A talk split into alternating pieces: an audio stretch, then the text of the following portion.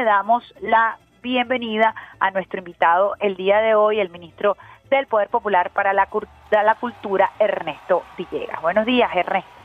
Buenos días, Isbemar. Un saludo para ti y para todas y todos.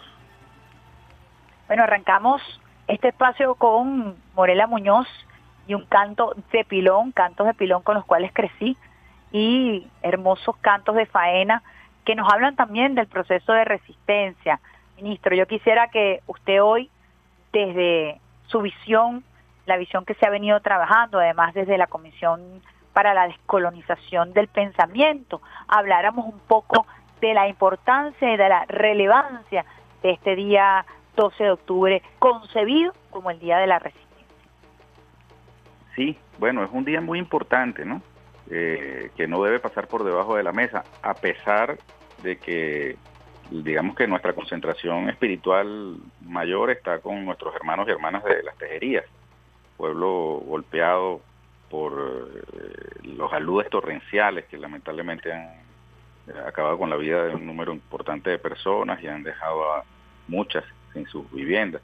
Gracias a Dios el presidente Nicolás Maduro Moros anoche hizo, digamos, ratificación de la disposición de atención inmediata de toda esta contingencia, eh, el ofrecimiento de viviendas para los afectados, la continuidad de las labores de rescate, de mitigación de riesgos y de atención de ese pueblo.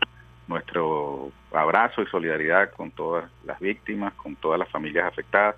Y aprovecho tu programa, Isbemar, para ratificar lo que ayer también anunciamos, que el Festival Internacional de Poesía, eh, que arranca el 13 de octubre, es decir, el día de mañana, hasta el 20, va a habilitar sus espacios eh, para eh, la recepción de donativos, de insumos, de aportes materiales para las víctimas. Y nosotros en el Ministerio del Poder Popular para la Cultura estamos habilitando también la red de bibliotecas públicas, las eh, librerías del sur, las tiendas del arte, para recibir donativos, especialmente libros infantiles en buen estado, en perfecto estado, para llevarlos no pudiera preguntarse por qué libros, por qué libros, pudiera uno preguntarse, es importante que se hable del trabajo de acompañamiento que se está realizando con los niños y las niñas en este proceso tan tan difícil, que no tiene por qué estar divorciado precisamente del elemento de resistencia y de esperanza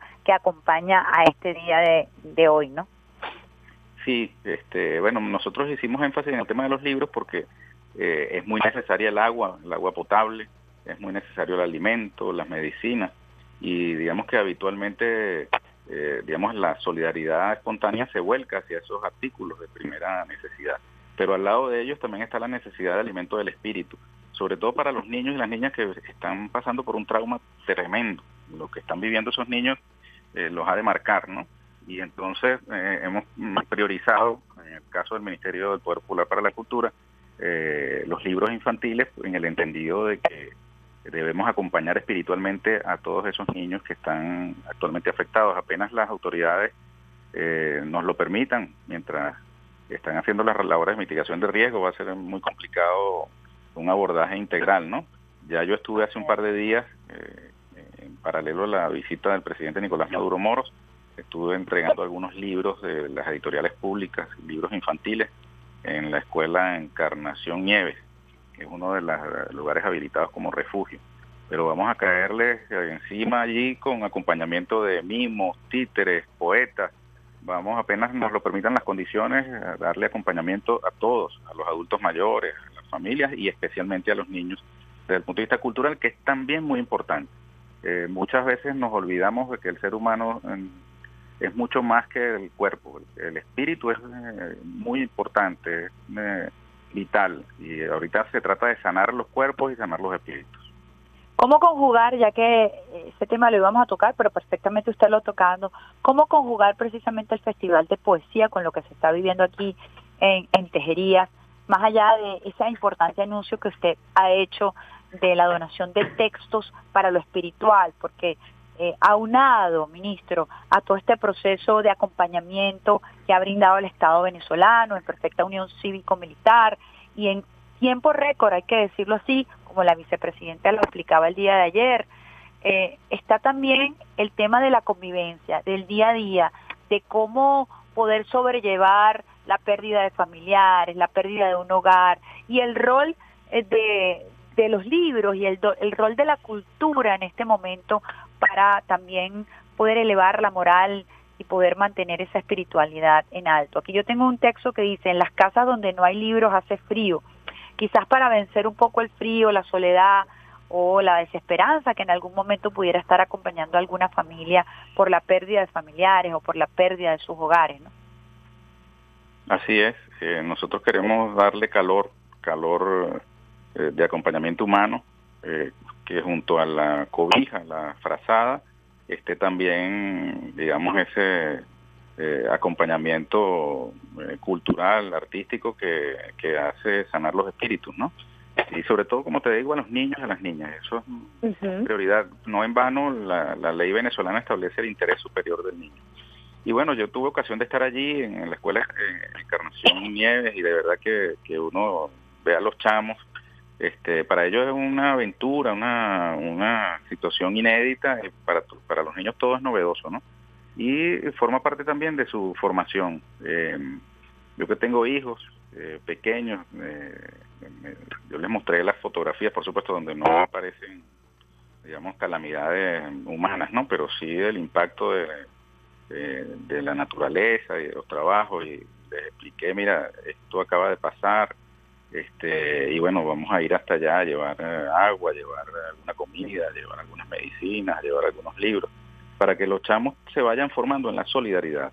Y, los niños que allí habitan, que lamentablemente, sobre todo los que están en refugio, pero eh, eh, en general los que están impactados por, la, por, por lo ocurrido, necesitan también procesar nuestra respuesta como adultos como un aprendizaje. Es decir, lo que ellos vean hoy, cómo los adultos manejan esta situación, va a servir para su propia formación como seres humanos.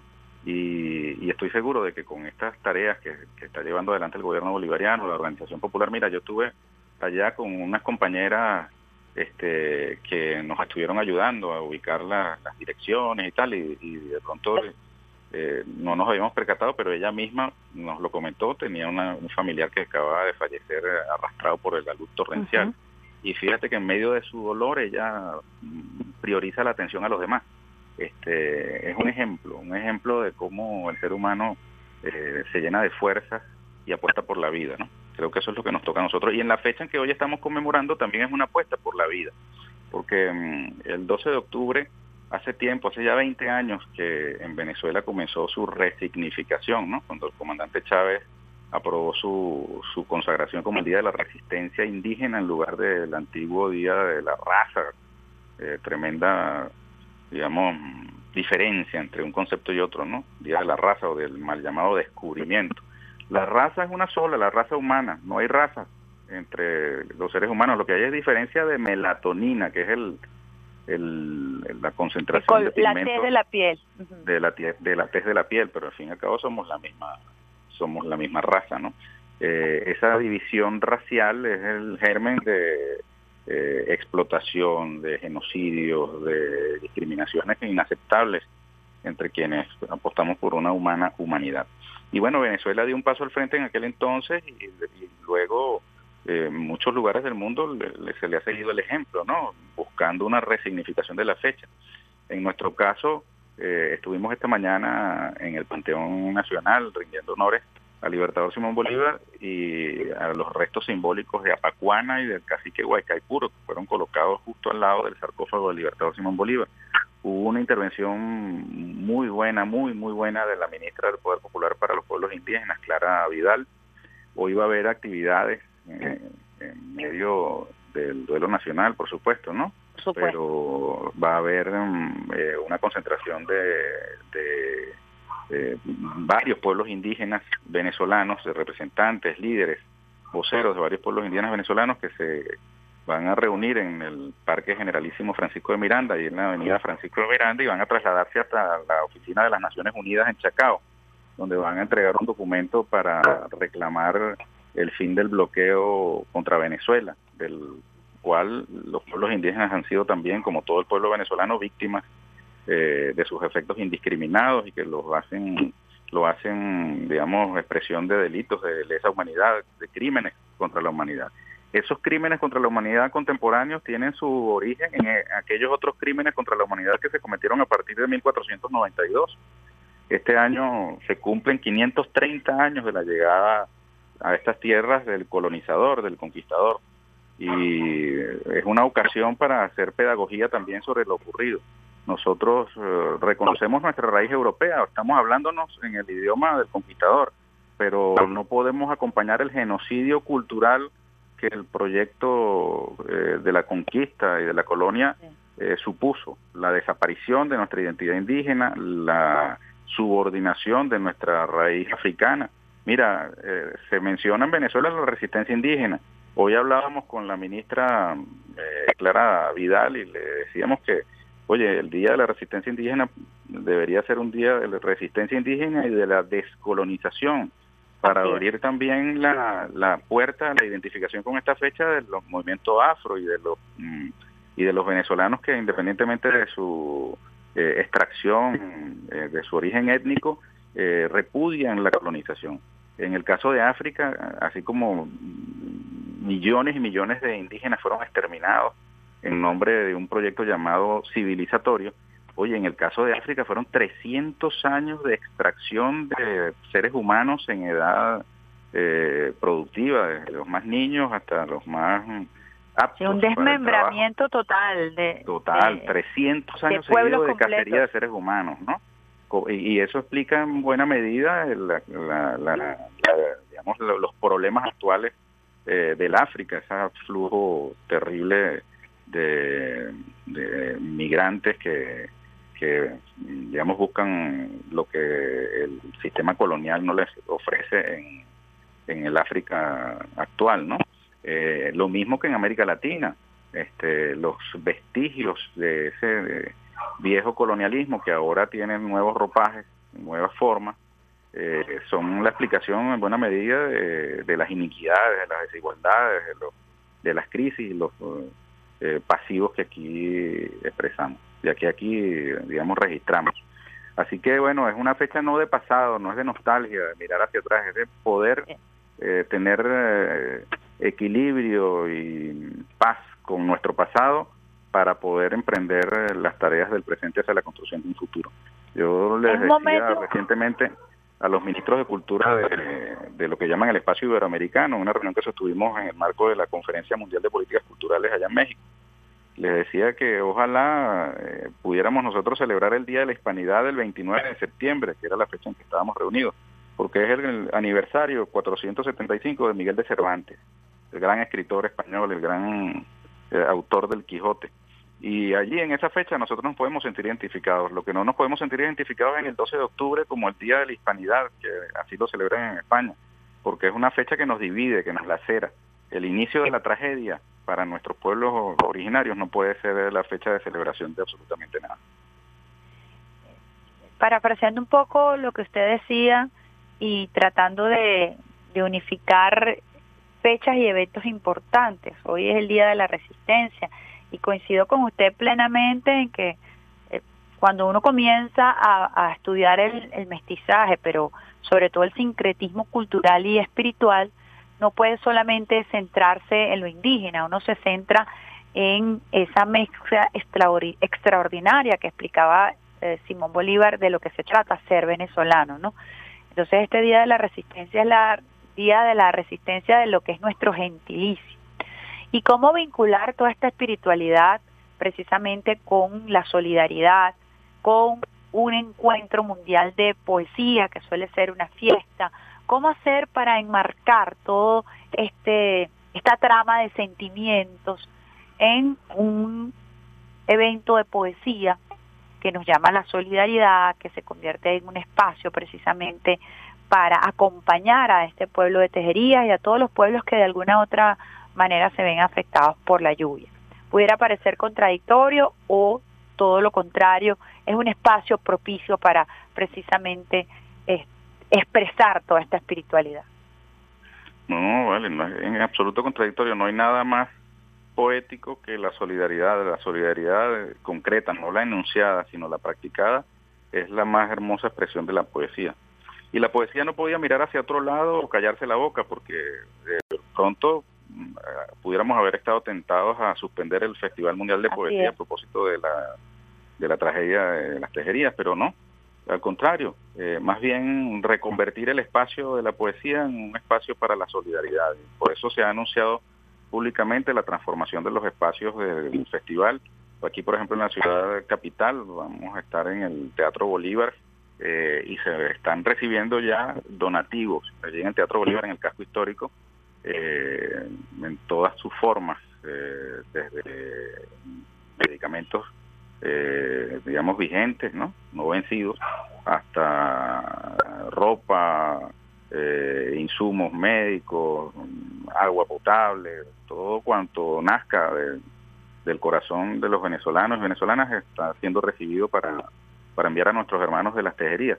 Y la poesía seguramente se va a expresar eh, también en contenidos para sensibilizar al ser humano respecto de la necesidad de un de un hombre y una mujer solidarios, porque el, digamos, el ideal eh, individualista que acompaña la propuesta neoliberal capitalista eh, eh, proclama la insolidaridad, es decir, cada quien con su problema, sálvese quien pueda, eso no es problema mío, allá tú con tu problema. Ese es el, el ideal que nos venden, ¿no? que nos vende la industria cultural. Y Venezuela tiene arraigada la solidaridad y esto va más allá de las diferencias políticas, son rasgos culturales. En Venezuela es, muy común que la gente abra las puertas de sus casas, que en la cuadra, en la urbanización, en el barrio no haya un niño que, que no tenga alguna puerta que tocar en caso de alguna necesidad, que nosotros hagamos pasar a nuestros espacios eh, domésticos, a las amistades, al, ser humano que lo requiera, ¿no? Así que ese, ese aspecto talante afirmativo venezolano está llamado hoy en el marco del Festival Internacional de Poesía que arranca el día de mañana a expresarse en cosas concretas y también en lo, en lo poético, en lo espiritual. Vamos a ir con, además de, como te decía al comienzo, más, además del, del apoyo material, vamos a ir con expresiones culturales, entre ellas la poesía, hasta tejerías también. ¿no? es importante. Que, que, este festival es un festival con los pies sobre la tierra, un festival que no concibe la cultura como una cosa elitesca, de, unos círculos esclarecidos que están por encima de los seres humanos comunes y corrientes, sino todo lo contrario, una expresión también de la cultura popular. Es un festival internacional. ¿Pudiera usted enumerar algunos de los países, poetas que van a venir a Venezuela para compartir su prosa, para compartir todo ese contenido propio que se expresa a través de la poesía. Sí, mira, este vamos a estar compartiendo con 30 poetas que vienen del exterior, de Argentina, Bolivia, Chile, Colombia, Cuba, Ecuador, El Salvador, Grecia, Guatemala, Honduras, Lesoto, Líbano, Perú, Portugal, Mali, Rusia y Uruguay. Y vamos a tener la presencia por vía virtual, por conexión de Internet, con poetas de China, Chad, Egipto, España, Francia, Guam, Guatemala, Mongolia, Vietnam. Vamos a tener más de 300 poetas nacionales desplegados por todo el país. Eh, vamos a estar en bibliotecas, teatros, casas históricas, librerías del sur, universidades, liceos, museos y comunidades, ¿no? Eh, quiero decirte que yo ayer hacía una, rueda de prensa que ofrecimos un símil poco feliz, porque yo decía, mira, este festival de poesía no tiene absolutamente nada que ver con el mal, eh, digamos, muy mal recordado paro sabotaje petrolero, pero sí en algo. ¿Te acuerdas de Carlos Ortega diciendo, este paro se nos fue de las manos?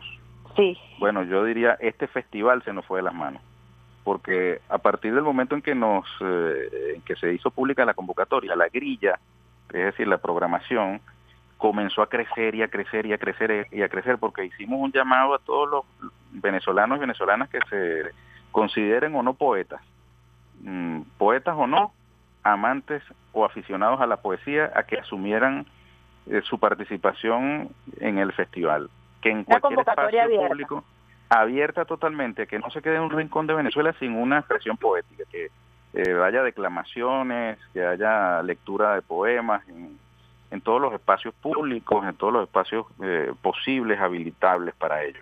Y bueno, la grilla fue creciendo, creciendo, creciendo y hoy día pues se ha desbordado, ¿no? Eh, con a través de Misión Cultura Corazón Adentro, eh, los animadores y animadoras Misión Cultura, todos los, eh, digamos, gabinetes de cultura del país, eh, los compañeros del Ministerio del Poder Popular para la Comunicación y la Información.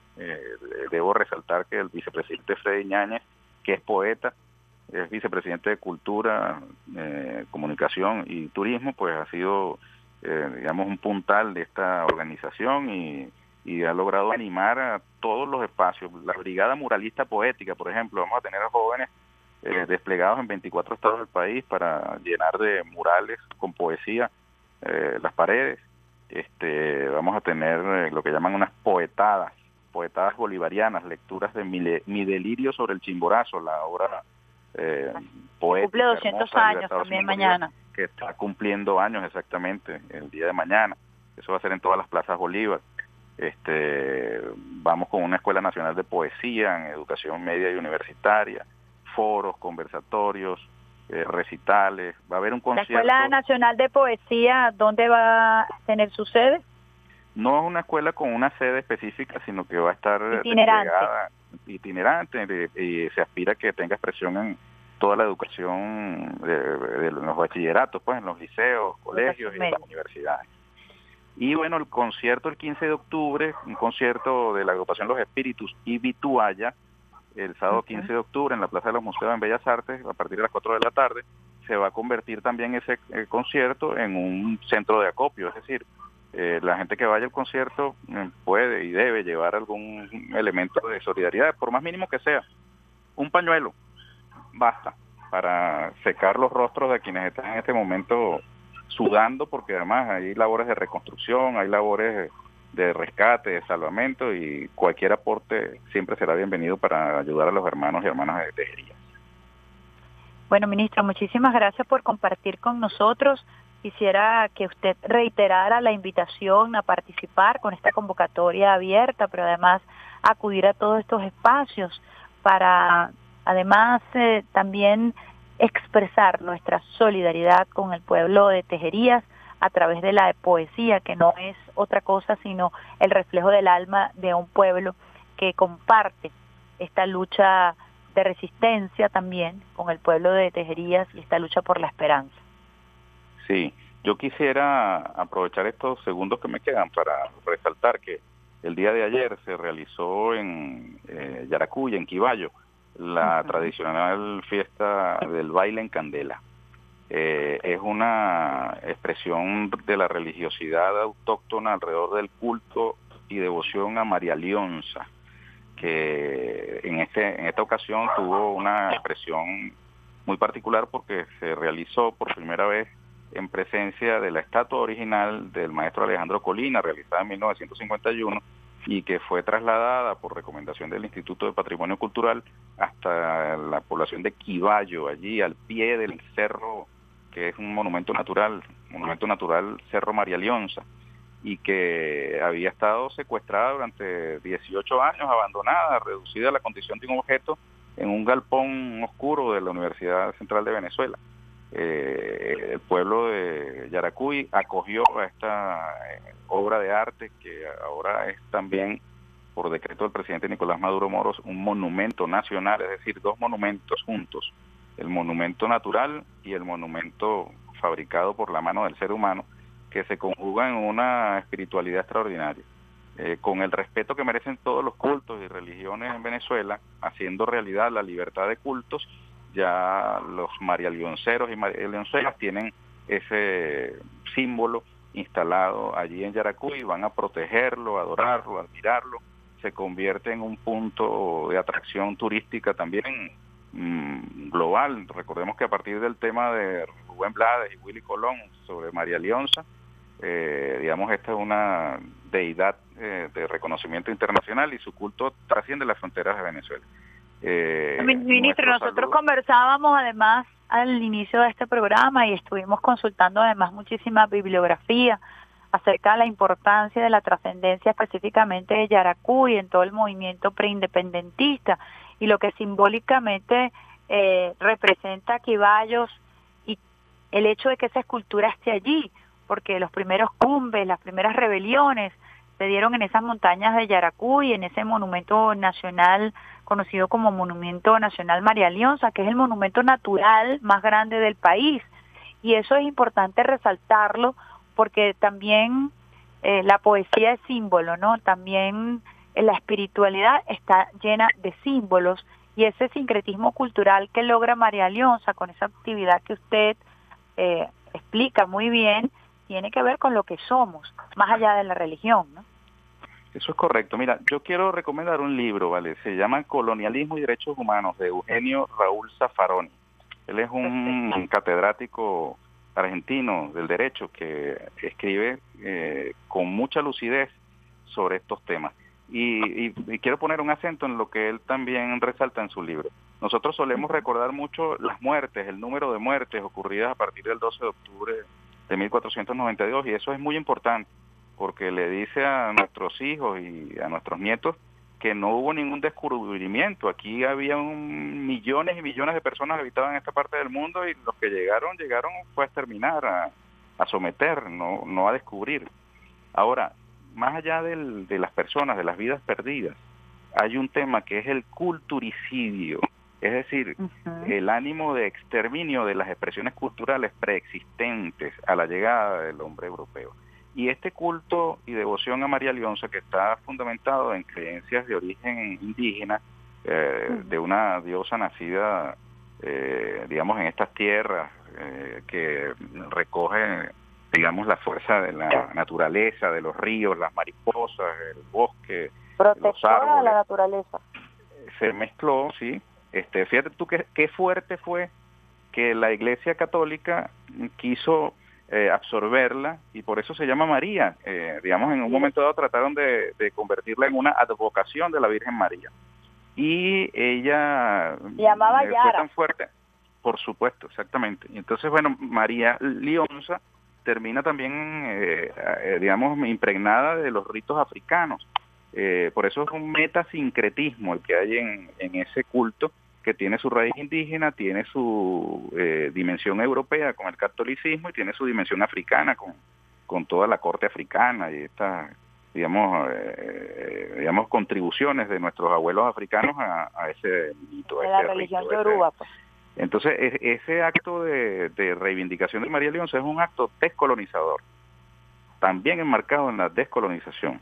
Y no es solamente con una estatua, es también con una religión, con una corriente religiosa. Así como yo hace unos días estuve en la sinagoga de los Palos Grandes eh, con los hermanos judíos venezolanos y expresamos respeto eh, por su sinagoga, como expresamos respeto en las mezquitas que hemos ido, en los templos eh, evangélicos y en los templos católicos a los que hemos ido, en las comunidades Hare donde hemos comido este, así como son sitios de devoción y de respeto, de valor patrimonial también para la cultura venezolana, lo mismo ocurre con esta otra expresión religiosa que también tiene que ser respetada igual que las demás. Eh, lo que pasa es que tenemos un tema estético de racismo cultural que, digamos, establece como unas jerarquizaciones, ¿no? Entonces hay gente que ve muy bonito el vapor, que está de moda para algunos, pero ve muy feo el tabaco, que es expresión de la de esa digamos práctica religiosa. Pero uno tiene que respetar tanto el tabaco de los marialionceros y marialonceras como la mirra y el incienso eh, de los cristianos. Eso son es expresiones lo que se habla de la diversidad porque el tema de la diversidad a veces se queda en una sola arista. La diversidad tiene que ver con el respeto del pensamiento de la religiosidad o de la orientación sexual de el mundo y creo que esa, eh, descripción que usted hace es muy importante. Por eso yo decía que, que la, eh, esta estatua estuvo abandonada, confinada, por una sociedad que se resiste a reconocerse en la descripción que de esa sociedad hace nuestra constitución. Nuestra constitución bolivariana sagrada establece que somos una, un Estado eh, pluriétnico y multicultural. Y eso se tiene que traducir en la práctica. No puede ser un saludo a la bandera. Todos las, eh, eh, digamos, los componentes étnicos de la venezolanidad deben ser respetados. Todos los componentes culturales de la venezolanidad tienen que ser respetados. No puede haber unos más respetables que otros. Tenemos además que tener una conciencia respecto de cómo el colonialismo, el racismo, eh, perviven nuestras mentes incluso en contra de nuestra propia voluntad. No sé si tú te has dado cuenta cuando alguien está eh, perdido con un tema, dice, bueno, estoy tirando flechas, como si tirar flechas fuese un acto de alguien eh, poco instruido, ¿no? Me decía la ministra de, Pueblos Indígenas que realmente el que tira flechas y no sabe cómo tirarlas es el hombre no indígena, porque el indígena sí sabe cuándo lanzarla y con una precisión extraordinaria. Exactamente. Entonces, ministro, yo, conversaba con usted. La a la ignorancia es bastante ignorante. Es correcto. Fíjate que yo conversaba con usted en algún momento, intercambiábamos ideas y yo tengo la impresión, esto es algo muy particular, una opinión mía, eh, de eh, así como trataron de secuestrar a José Gregorio Hernández, porque José Gregorio Hernández estaba en el cementerio general del sur. Bueno, lo secuestran, lo meten en una capilla y pues bueno, ha sido el pueblo que le ha dado, más allá del reconocimiento de la jerarquía de la Iglesia Católica, su puesto de santo, su puesto en la espiritualidad, en la religiosidad, mucho antes de que fuera beato, eh, que fuera santo. Eh, así ha sido también María Leonza. Ellas están en los altares, José Gregorio está en los altares del pueblo, María Leonza está en los altares del pueblo, y allí la importancia de la oralidad, la importancia de que de generación en generación estos símbolos, estos íconos, esta espiritualidad se haya sostenido, más allá de las instituciones, más allá de las jerarquías o más allá de las élites, ¿no? Así es, así es. Y yo creo que justamente la demora en la beatificación de José Gregorio Hernández tuvo que ver con la apropiación temprana del pueblo de sus símbolos, ¿eh?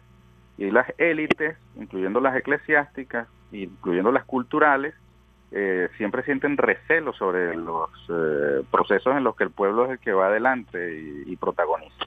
De modo pues que tanto María Leonza como José Gregorio Hernández, eh, digamos, han sido elevados a unas condiciones espirituales mucho antes. A unos altares populares.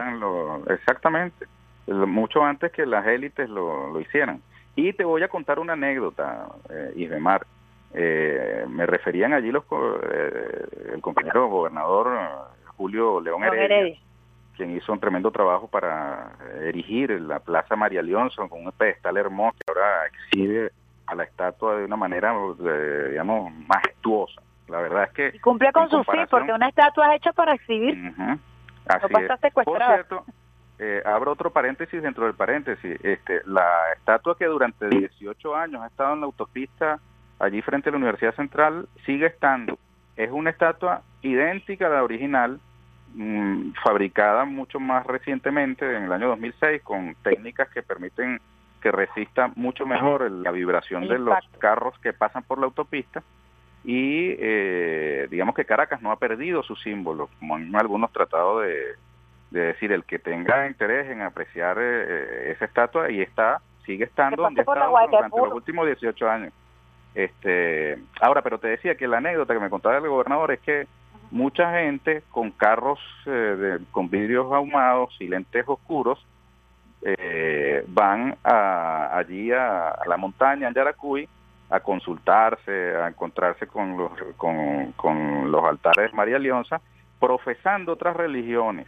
Es decir, hay gente de distintas religiones que igual tiene eh, su espacio en el corazón para creer en los poderes, en la, en la deidad autóctona de María Leonza. Eso es un fenómeno.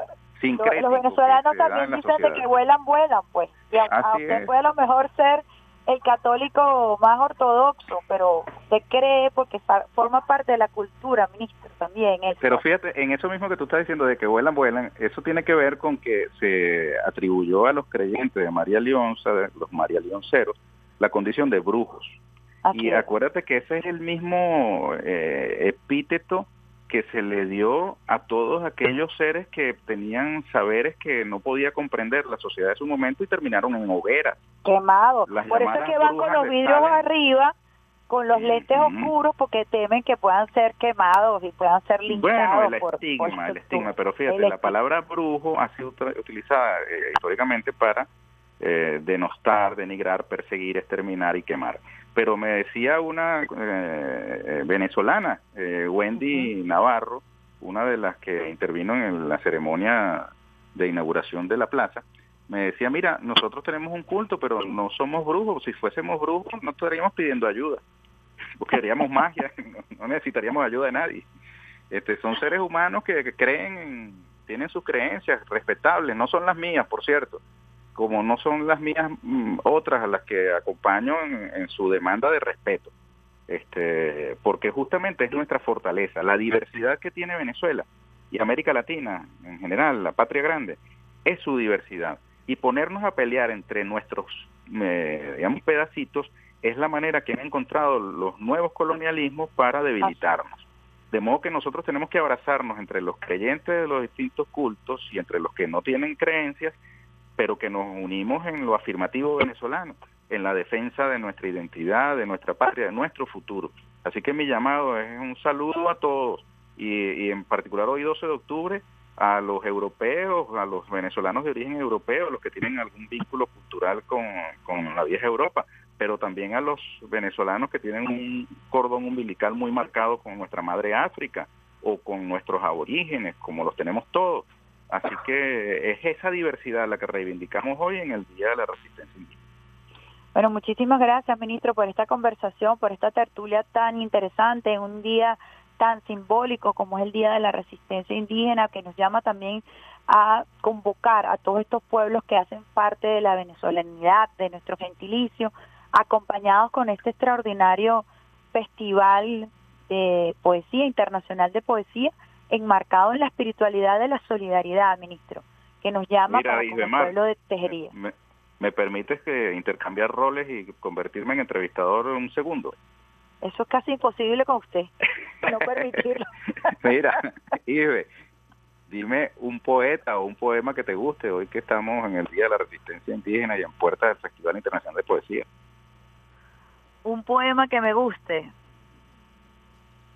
Tengo aquí, hay uno de José Ángel Huesa. Ajá, vamos a escucharlo. se me ha olvidado el nombre de poeta porque me has agarrado, pero José Ángel Buesa es uno de mis poetas favoritos, igual como Mario Benedetti. Lo tenía aquí en estos días. ¿Y tienes el texto ahí para leerlo, el poema? Mm, no lo tengo más. Ajá, ya lo creo, ya lo tengo aquí. ¿Lo tienes ahí? Lo tenía justo en mi libro de cabecera. Ajá, Ya te pues. lo leo. Sol de octubre. Este domingo amaneció sin viento y en el Parque de Octubre poco a poco los veteranos llegan a los bancos que el sol y la costumbre les reservan, con sus quebrantos que ya son olvido callado, con los ojos en la fuente, la soledad en un cántaro roto y el pasado un abismo de palabras. Las palomas se acercan y los miran, sin ilusión porque no son los viejos, sino las viejas las que se reparten migas de pan y granitos de trigo las palomas conocen quién es quién.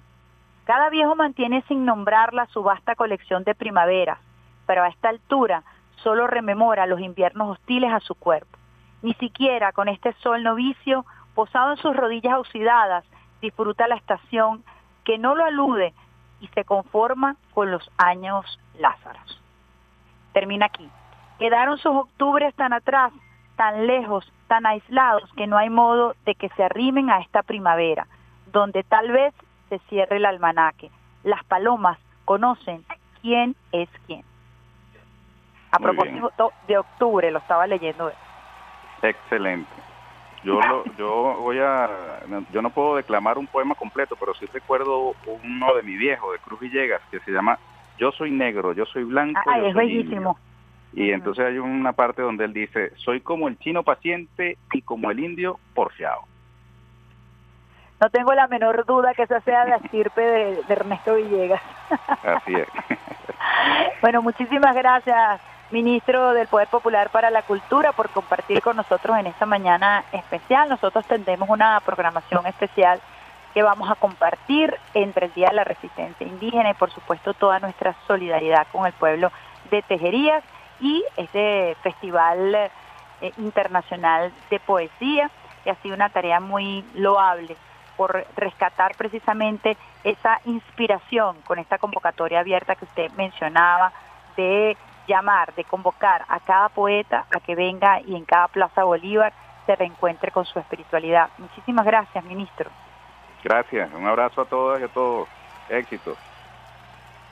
Estábamos entonces ya conversando en esta parte final de nuestro programa, una conversación eh, transversal, espiritual, que tiene que ver precisamente con el Día de la Resistencia Indígena, con el Día de mañana, que será la inauguración del Festival Internacional de Poesía, con sede principal en Caracas, en el Teatro Bolívar. Algunos datos que nos daba el ministro Ernesto Villegas